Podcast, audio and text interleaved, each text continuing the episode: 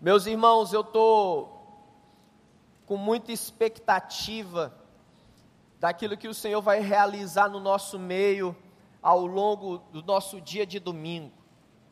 Começamos a celebração das nove, vamos às onze e logo mais à noite às dezenove horas.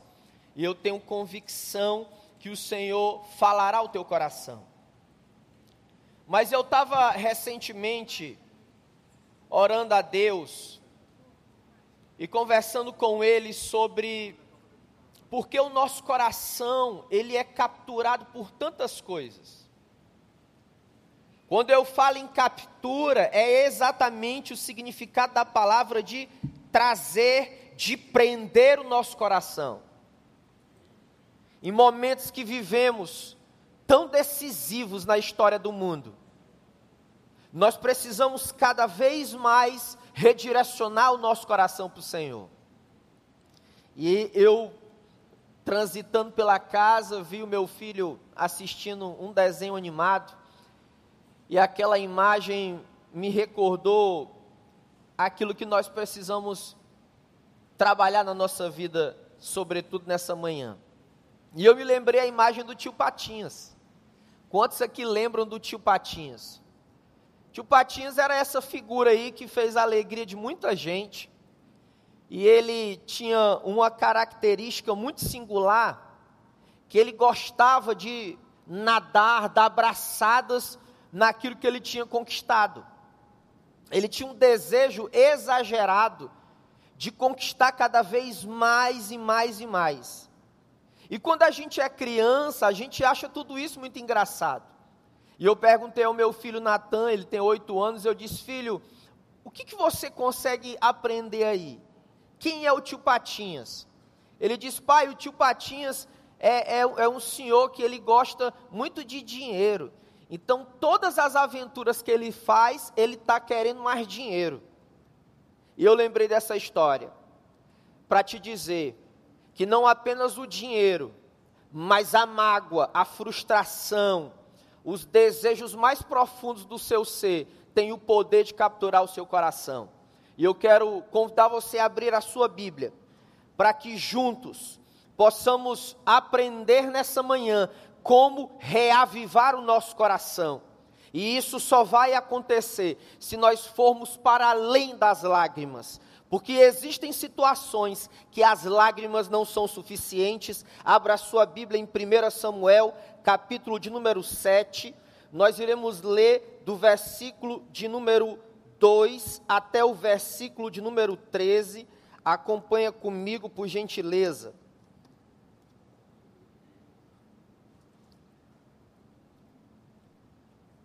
Diz assim a palavra do Senhor. 1 Samuel 7,2 Sucedeu-se que desde aquele dia a arca ficou em Kiriat Jearim, e tantos dias se passaram que chegaram a vinte anos. E toda a casa de Israel dirigia lamentações ao Senhor. Falou Samuel a toda a casa de Israel, dizendo: Se é de todo o vosso coração que voltais ao Senhor, tirai dentre vós os deuses estranhos e as astarotes, e preparai o vosso coração ao Senhor, e servi a Ele, e Ele vos livrará da mão dos filisteus. Enquanto os filhos de Israel tiraram dentre si os baalins e as astarotes, e serviram só ao Senhor. Disse ainda mais Samuel: Congregai a todo Israel em Mispá, e orarei por vós ao Senhor.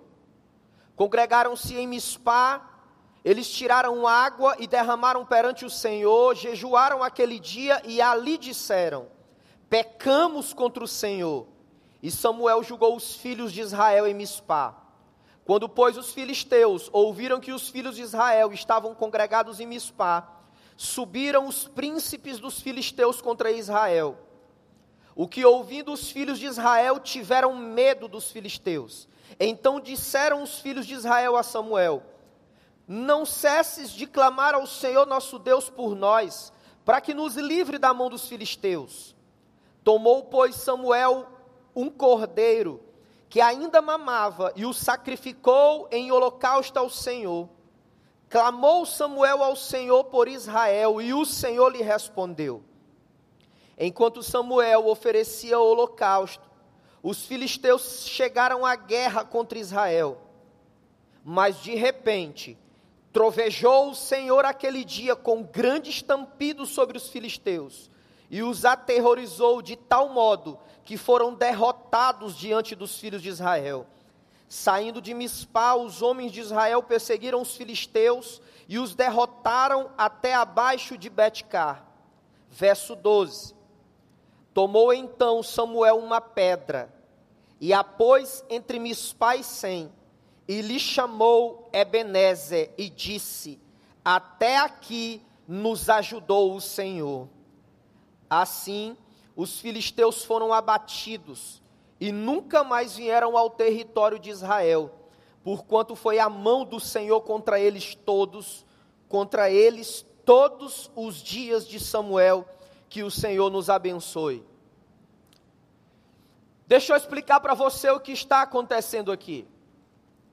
A arca da aliança que representava a presença de Deus, ela estava, como dizemos lá no Nordeste, bolando, ela estava fora da presença do povo, ela estava fora da cidade de Jerusalém. Os filisteus haviam atacado Israel, você vai ver isso nos capítulos anteriores. E eles tiraram a arca da aliança do Senhor e levaram ao templo do Deus dos filisteus, chamado Dagon. O que acontece ali é que a presença de Deus, de uma maneira tão poderosa, faz a estátua daquele Deus pagão cair e se esfacelar no chão. Os filisteus dizem: Olha, nós não podemos deixar a arca aqui. O que faremos então? Eles dizem: Olha, tirem essa, é, a arca rapidamente desse lugar. E a arca foi para uma outra cidade. Naquela outra cidade, problemas também aconteceram, até que chega a cidade de Keriat Jearim. E diz o texto que a arca da aliança fica ali 20 anos. O que tem a ver isso com a nossa vida hoje? Porque que esse é um momento decisivo na história do povo de Deus, semelhante ao qual nós vivemos hoje. Nós estamos entre, meus irmãos, minhas irmãs, a frieza, a acomodação espiritual ou entre um poderoso avivamento no nosso coração que só o Espírito de Deus pode fazer. Mas as lágrimas, elas não são suficientes. Quando nós lemos o verso de número 3, Samuel convoca todo o povo para ouvir a voz do Senhor. Não é a primeira vez que o povo é chamado ao ajuntamento. Não é a primeira vez que o povo é chamado à unidade. Quando o povo estava saindo do Egito, quando eles receberam os dez mandamentos, quando eles entraram em Canaã, o povo estava junto para ouvir a voz do Senhor nosso Deus. Mas, se nós queremos experimentar um reavivamento, se nós queremos que o Senhor incendeie o nosso coração novamente, nos dê fome pela Sua presença, nos dê, nos dê expectativa em entrarmos no Seu mover, nós precisamos caminhar em unidade debaixo da autoridade de Deus. Sabe o que acontece aqui? Samuel chama todo o povo ao compromisso e à responsabilidade. Uma das coisas que nós mais precisamos são de homens e mulheres, são de famílias que amem a Deus sobre todas as coisas e ocupem posições assim como Samuel ocupou. Samuel chama o povo e diz: Olha, se vocês querem se voltar para o Senhor, nosso Deus, de todo o coração, vocês precisam lançar fora os deuses estranhos da vida de vocês. Samuel não é daquele tipo que fica na moita. Samuel não é daquele tipo que se esconde, mas Samuel aparece, porque Samuel vai levar o povo a uma consciência, a necessidade, a urgência de um toque do Senhor, do renovo de Deus, para que eles pudessem viver tudo aquilo que havia sido planejado para eles. Meu irmão, minha irmã, o que foi planejado por Deus para você? Como você entrou nas portas desse auditório. Portas essas abertas há 32 anos, proclamando, anunciando a verdade indestrutível do Evangelho. Qual é o plano de Deus para você? Eu sei que o nosso coração anda sendo capturado por tantas coisas todos os dias. Será que existe alguém entre nós ou aqueles que nos acompanham pela internet que estão satisfeitos com a sua espiritualidade, que estão satisfeitos como lideram suas casas, que estão satisfeitos diante da realidade que vivemos como bairro, como cidade, como estado, como nação, como mundo? Os dias são tenebrosos demais. Os dias são de trevas, de escuridão. E cada vez mais o nosso coração vai sendo bombardeado. E parece que não conseguimos mais, a semelhança de Israel, entender que a arca da aliança, a representação da presença de Deus, não estava mais entre eles. 20 anos já haviam se passado. 20 anos onde, segundo o que o texto diz, havia apenas lamentação, havia apenas lágrimas. Olha comigo o verso 6 e o verso 5, por favor. Samuel, ele chama o povo à unidade, ao compromisso. Samuel diz a eles: Olha, venham, venham, porque se querem realmente experimentar um reavivamento em suas vidas, se faz necessário lançar os deuses falsos do meio de vocês. Ele junta a congregação.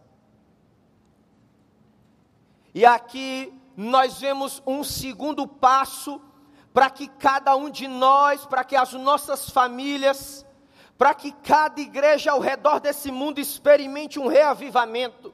O primeiro passo é o da unidade, do ajuntamento. O segundo passo é o passo da confissão. Sabe o que o povo faz?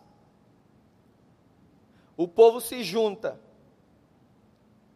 e eles dizem: Nós pecamos contra o Senhor.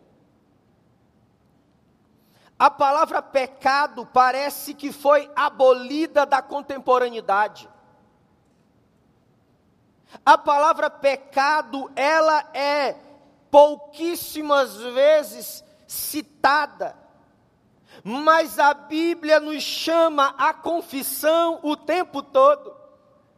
Jesus disse: Olha, confessai os vossos pecados, com toda certeza e convicção que o sangue, o meu sangue, é poderoso para perdoar qualquer dos nossos pecados. O povo diz: Nós pecamos contra o Senhor. Eles haviam escolhido aqui não o auto-engano, não a negação, mas eles foram à presença de Samuel e eles disseram: Nós pecamos contra o Senhor. Eu conheci muita gente que parecia ostra blindada,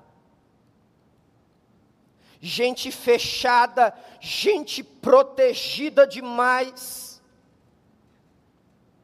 pessoas que não tinham e ainda não têm a capacidade de reconhecerem que têm pecado contra o Senhor. Gente, quando nós nos reunimos para adoração, quando nós entoamos canções de louvores ao Senhor, quando nós expomos a palavra, as portas da graça estão abertas para que reconheçamos quem somos e para que entendamos aonde o Senhor nos quer. E o Senhor nos quer no lugar do avivamento, o Senhor nos quer no lugar de um coração aceso que clama pela sua sua presença. Eles disseram: Nós pecamos contra o Senhor. Nós pecamos contra o Senhor. Uma das experiências mais lindas que eu tive aqui esse tempo, que tenho o privilégio de servir aqui nessa igreja, igreja bíblica, discipuladora, missionária, foi quando ainda em 2010, como pastor de adolescentes, eu encontrei um adolescente e ele estava muito machucado, muito quebrado na alma. E naquela ocasião ele disse: Pastor, eu não sei mais o que fazer. Os meus pais que antes tinham expectativa em experimentar mais de Deus, os meus pais que me acordaram inúmeras vezes no domingo de manhã, me convidando a vir à casa de oração, eles hoje não têm mais esse desejo. Eu não sei mais o que fazer. O conflito se estabeleceu na minha casa. Na minha casa, que não havia espaço para álcool e outras drogas, a realidade mudou completamente. Vi meus pais, os dois bêbados na sala da minha casa. O que eu faço, pastor? Eu olhei para aquela situação e eu disse a ele: Nós só temos uma coisa a fazer.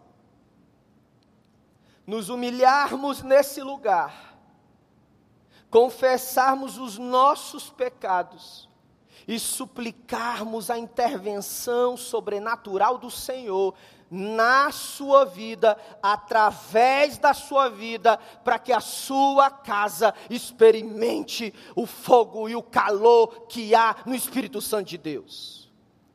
E sabe o que ele diz?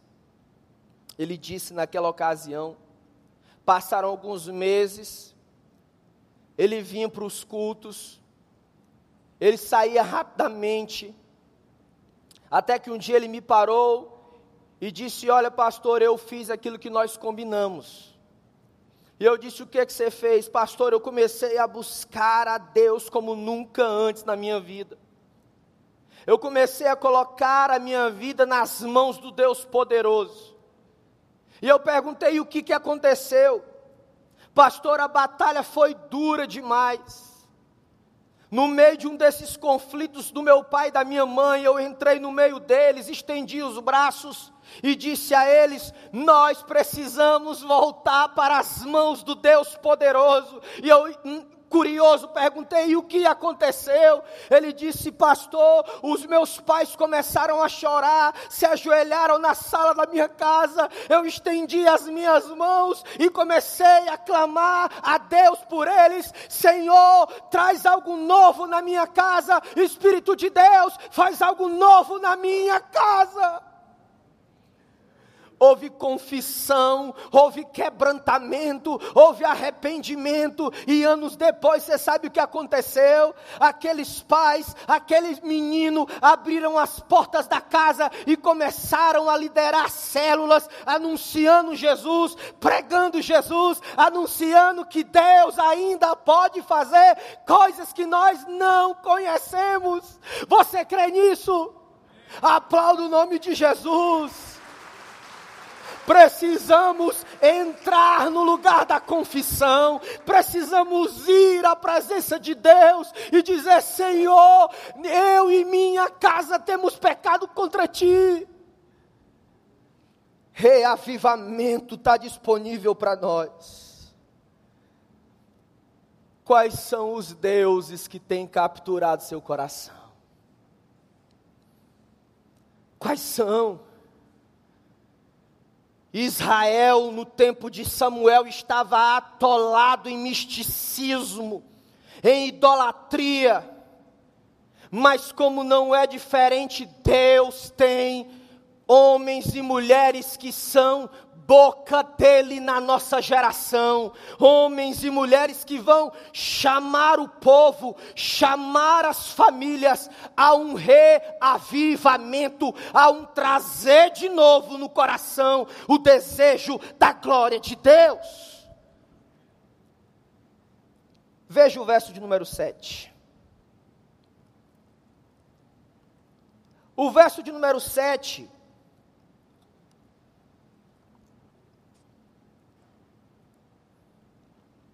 Diz que eles, enquanto confessavam seus pecados, eles estavam trilhando o caminho da unidade, o caminho da confissão, na verdade, a etapa. E olha o que acontece aqui, pastor Tiago Pego. Os filisteus escutam eles recebem a notícia que o povo todo está congregado em Mispá. E eu creio que eles olham, um, uns olham para os outros e dizem o seguinte: olha, vamos atacar Israel. Eu não sei se você já pensou como eu pensei, talvez não. Mas eu já pensei em alguns momentos da minha vida que parece que quando as coisas estão sendo reordenadas pela mão invisível do Altíssimo, parece que sempre vem uma outra coisa para desorganizar novamente aquilo que parecia estar sendo organizado.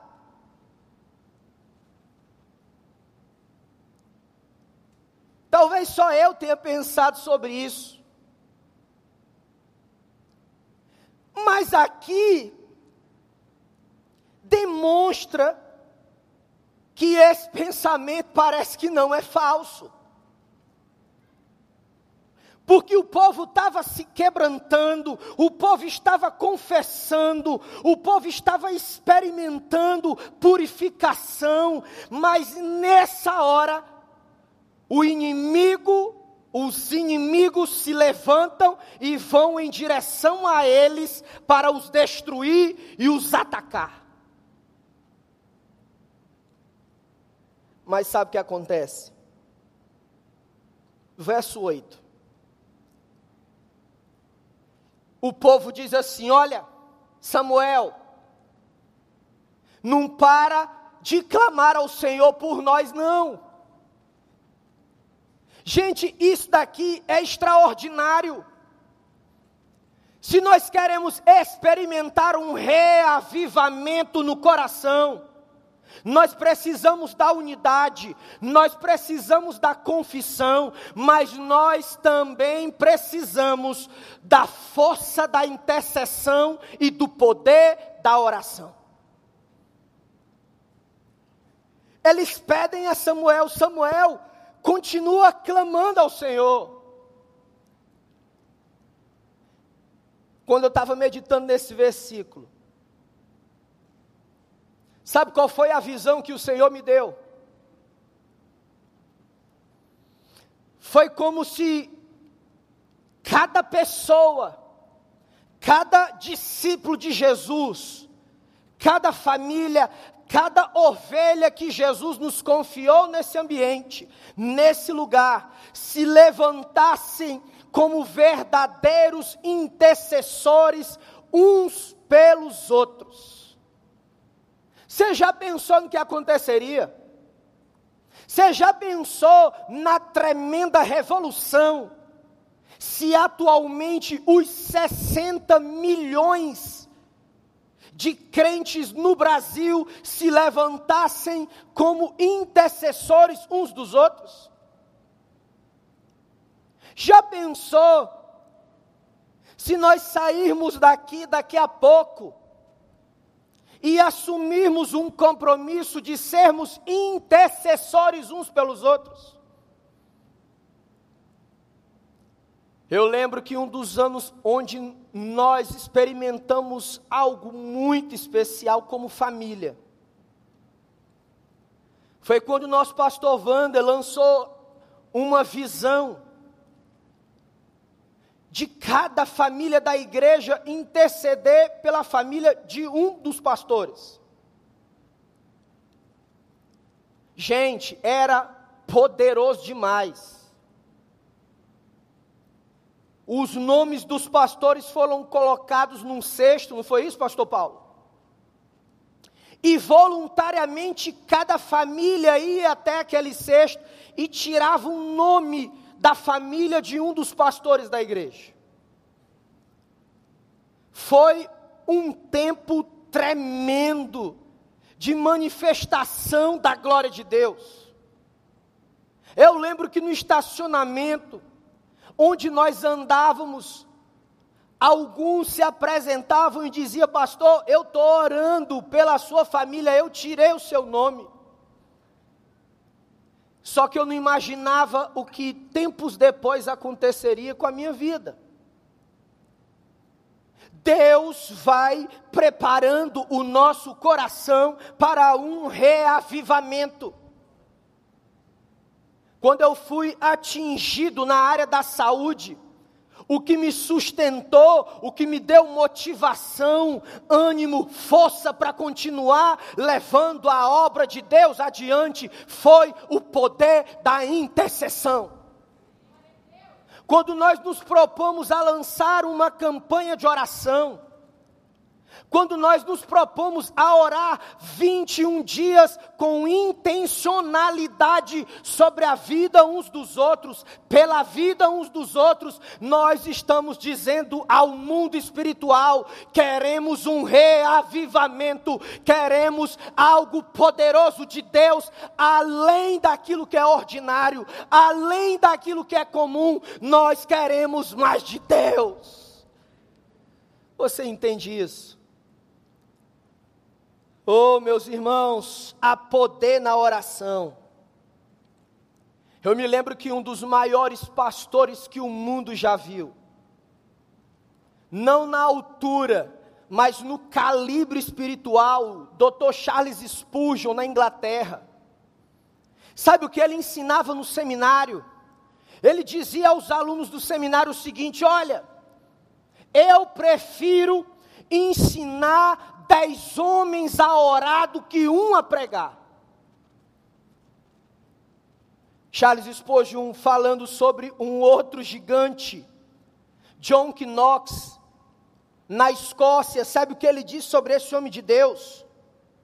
Charles Spurgeon disse: quando John Knox ora, é como se exércitos poderosos que lutavam contra ele caíssem e a luz do Evangelho brilhasse por toda a Escócia. Não vai haver reavivamento sem houver, sem que haja intercessão, sem que haja oração. Não haverá. Talvez você fique como o povo de Israel que não estava muito preocupado se a arca da aliança estava há mais de 20 anos longe do meio deles. Mas nessa manhã eu chamo você para experimentar o poder da oração na sua vida. Sabe por que muitas correntes ainda nos prendem? Sabe por que muitas vezes nós sofremos desnecessariamente? Porque falta a nós paixão na intercessão, devoção na oração ao Senhor. Mas veja comigo o verso de número 10.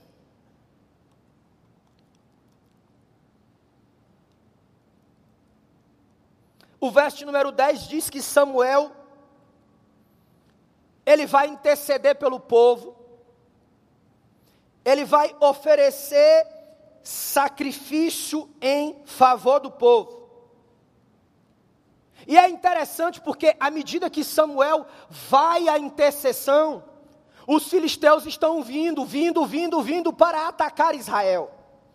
Imagina comigo, à medida que você está orando, clamando a face de Deus, você sabe que os inimigos estão com munição virada para você, atirando em você, tentando destruir a sua casa. Mas sabe o que Samuel nos ensina? Não é hora de parar, é hora de continuar orando, é hora de continuar intercedendo. Sabe o que a Bíblia diz? A Bíblia diz que no verso 13, quando os filisteus vão se aproximando, Samuel Samuel e o povo orando, Samuel e o povo adorando, os filisteus vão se aproximando, e diz a palavra de Deus que o Senhor faz os filisteus ouvirem um estrondo, um estrondo no meio deles, e sabe o que acontece? Eles são destruídos pelo poder que há no nome do nosso Deus. Os seus inimigos cairão diante das suas orações. Talvez os seus inimigos tenham se levantado no quarto na sua casa. Talvez os seus inimigos tenham se levantado no escritório.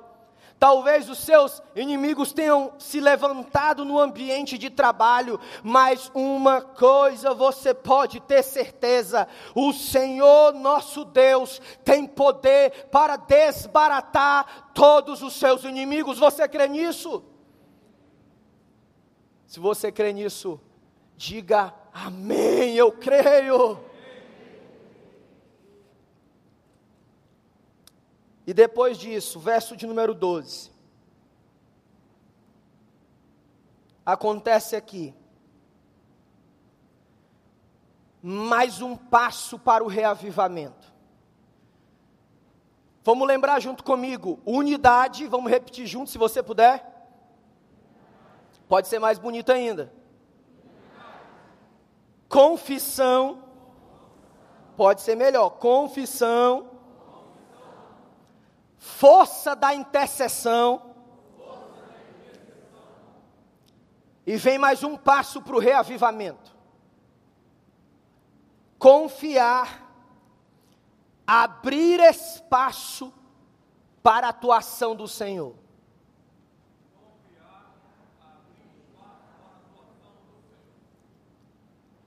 Eu vou explicar isso para você. Quando o povo vai a Samuel, quando Samuel intercede, sabe o que eles estão demonstrando aqui? Confiança confiança que, mesmo no momento dificílimo, no momento de ataque, no momento de pressão, no momento onde eles estavam sendo exprimidos pelo inimigo, eles continuaram confiando no caráter do Deus que não os abandonaria. Meus irmãos, nós precisamos, irmãs, continuar com essa certeza. O Senhor não vai nos abandonar. E sabe qual é o resultado de quando eu abro espaço para a atuação do Senhor? Quando eu busco ouvir a voz de Deus, quando eu me submeto ao governo do nome de Jesus. Sabe o que acontece? Acontece o versículo de número 12. O Senhor recebe a glória. Samuel pega aquelas pedras coloca aquelas pedras no chão. E Samuel não diz assim: fui eu que cheguei até aqui, fui eu que ajudei a vocês. Não. Samuel diz assim: até aqui nos ajudou o Senhor, é Benezer, até aqui nos ajudou o Senhor. Meu irmão, minha irmã, eu quero que você traga a sua memória que você está aqui exclusivamente pela graça de Deus. Você está aqui porque o Senhor preservou você no dia da luta. Você está aqui porque a misericórdia do Senhor se renova sobre a sua vida eu quero convidar você a ficar de pé. Nós vamos cantar ao Senhor.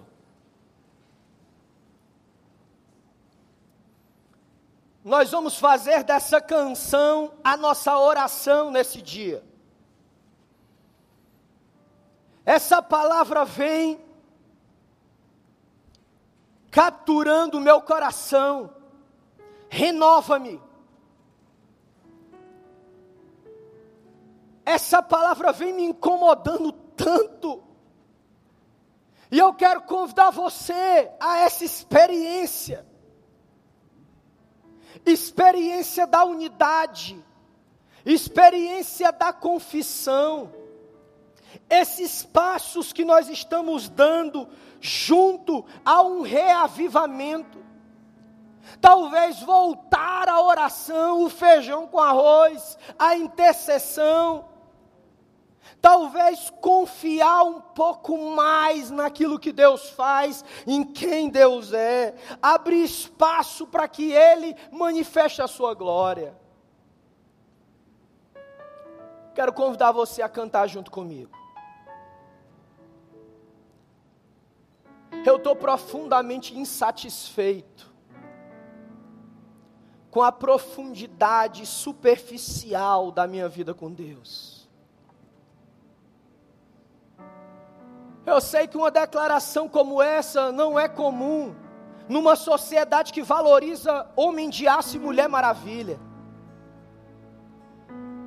Mas eu sou matriculado na escola do carpinteiro. O carpinteiro que um dia me alcançou, no dia me chamou para conversa, no dia onde eu disse: Tenho pecado contra o Senhor. Quero convidar você a cantar comigo. Quero convidar você a, como disse, atilando muradas, decolar nas asas da adoração. Nós estamos dentro do tempo ainda, investe esse tempo na oração e na adoração. Se você quiser e puder, canta comigo. Ajuda a gente, Priscila. Adora o Senhor. Renova-me, Senhor Jesus. Já não quero ser igual.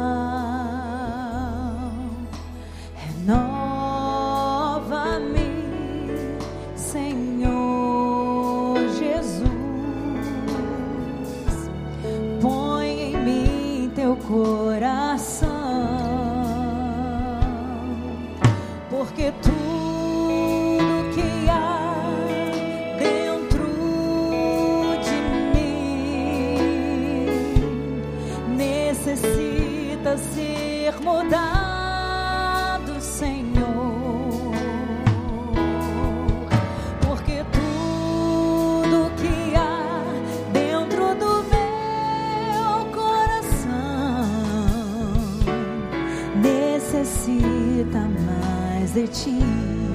Canta com a gente, adora o Senhor. Renova-me, Senhor Jesus. Já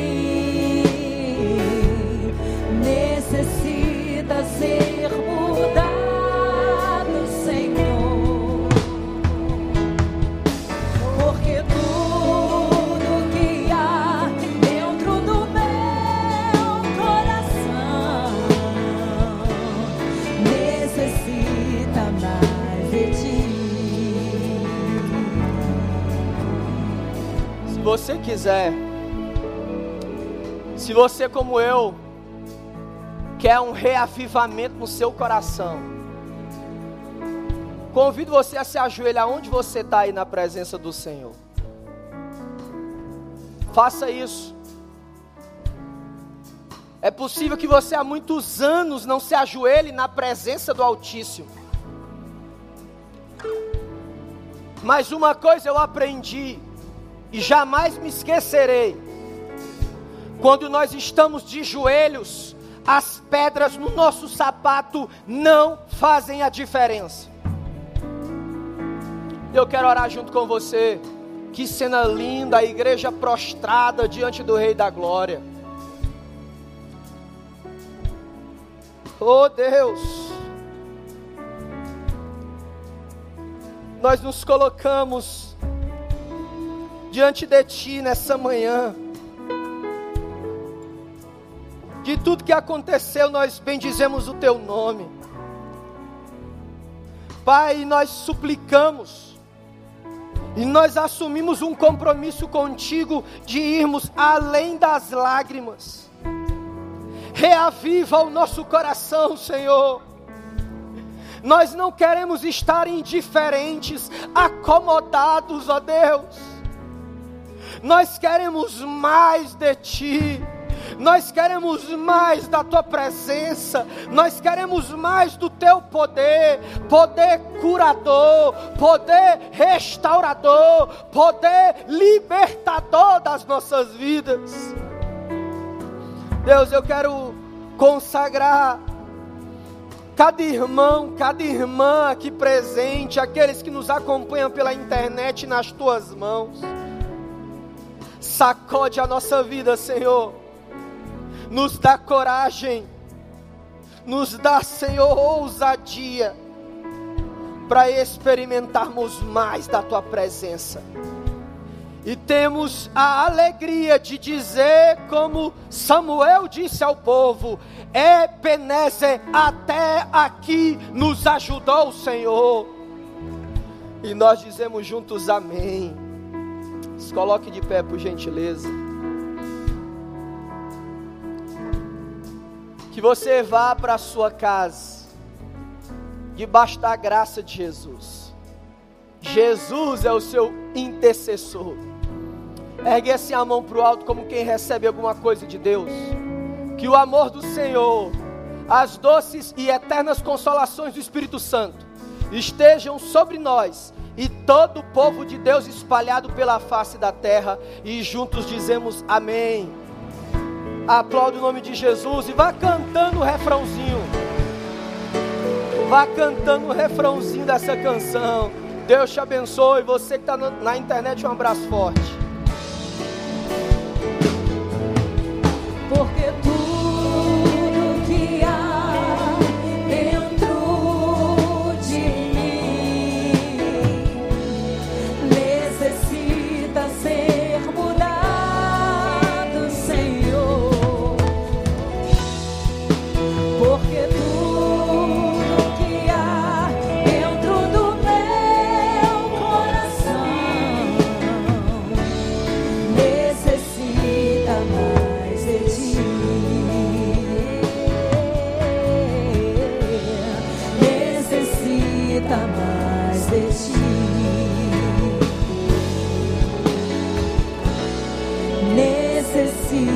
mais de ti.